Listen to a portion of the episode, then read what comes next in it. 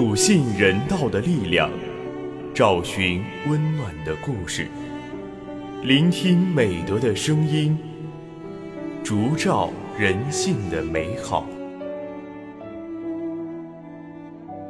每晚十点，博爱夜读为你打开中国人的情感读本。人间有情，唯爱永恒。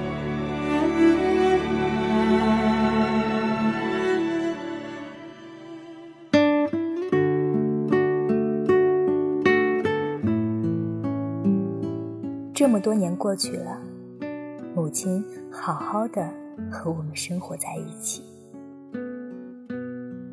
在今晚的博爱阅读中，我将为大家推荐。由黄小邪撰写的文章，量大福大。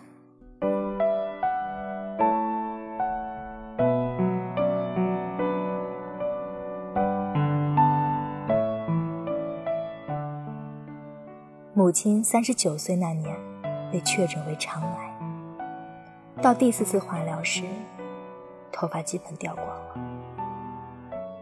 怕我们难过。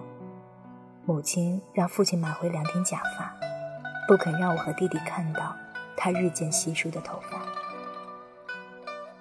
那时，除了自家亲戚，村里几乎没人知道母亲掉发的秘密。那年除夕，母亲做完第五次化疗，我们接她回家。刚进村，左邻右舍围上来，你一言我一语的嘘寒问暖。母亲虽然很虚弱，但仍强撑着寒暄。隔壁张英的妈妈在母亲的头上摸了一把，并说：“你新烫的头发真好看。”张英妈妈试探着伸手扯了一下母亲打卷的发梢，说了句。哟，怎么摸起来像假发？母亲本能的闪躲，但是已经来不及了。假发被张英妈妈扯得歪向一边，露出半边光秃秃的头皮。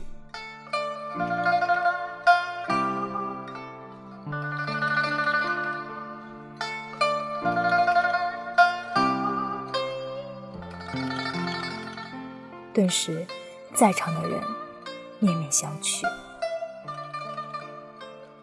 随后，张英妈妈又来了一句：“你怎么成光头了？难道传言是真的？”张英妈妈显然没有察觉到周围尴尬的目光，而这时，母亲向后退了一步，一面整理头发，一面解释道。我得了癌症，头发掉光了。张姨妈妈没完没了的说：“太可惜了，你那头乌黑秀发就一根根掉光了。你要注意啊，这个病一不留神人就没了。”母亲笑着点点头。我听得火冒三丈，狠狠瞪着张姨妈妈。那是我第一次看到母亲光头的样子，心里难受极了，不禁大声哭了出来。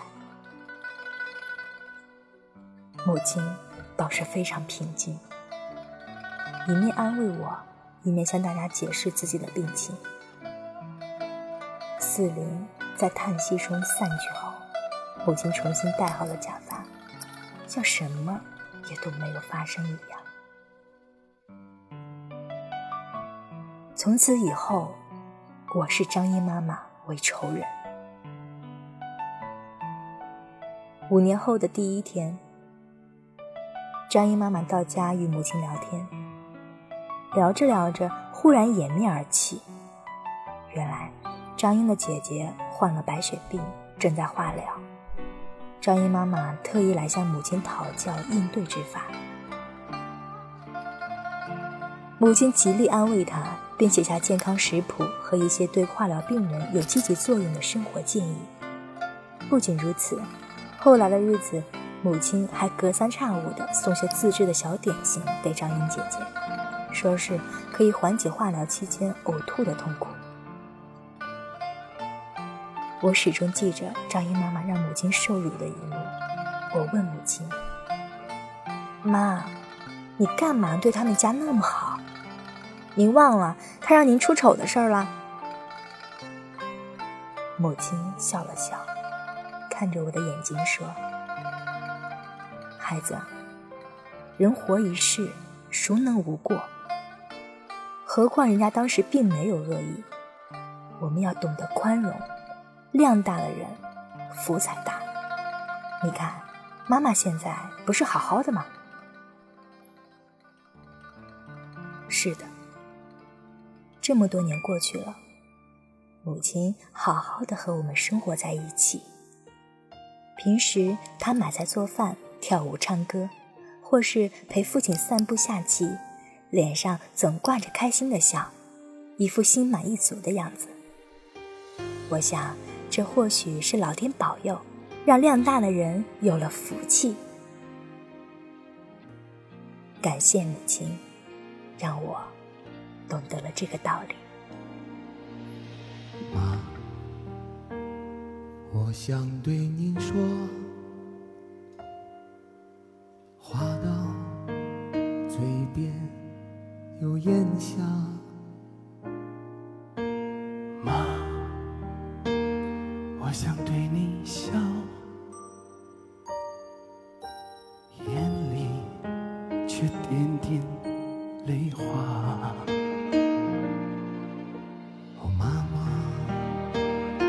目光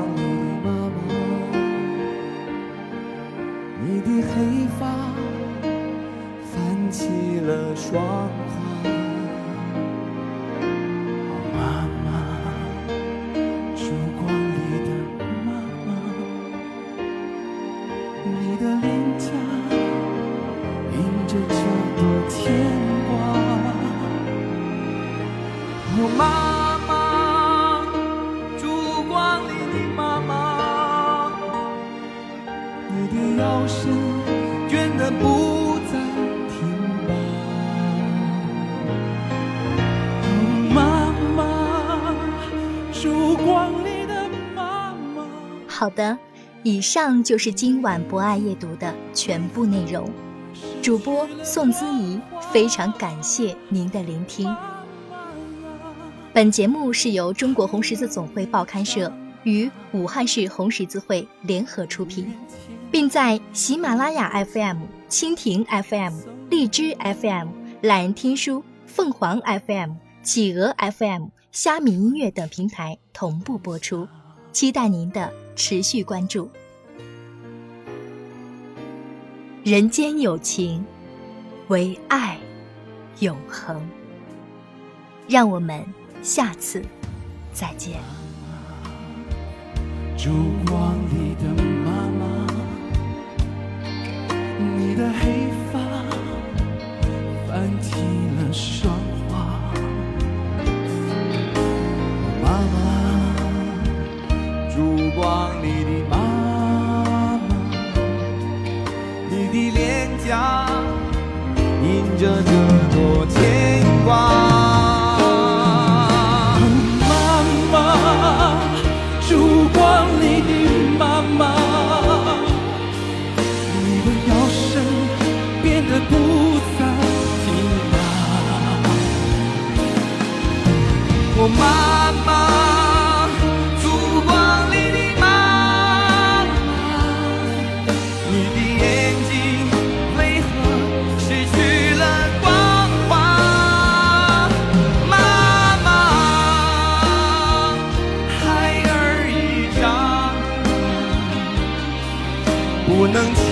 dream.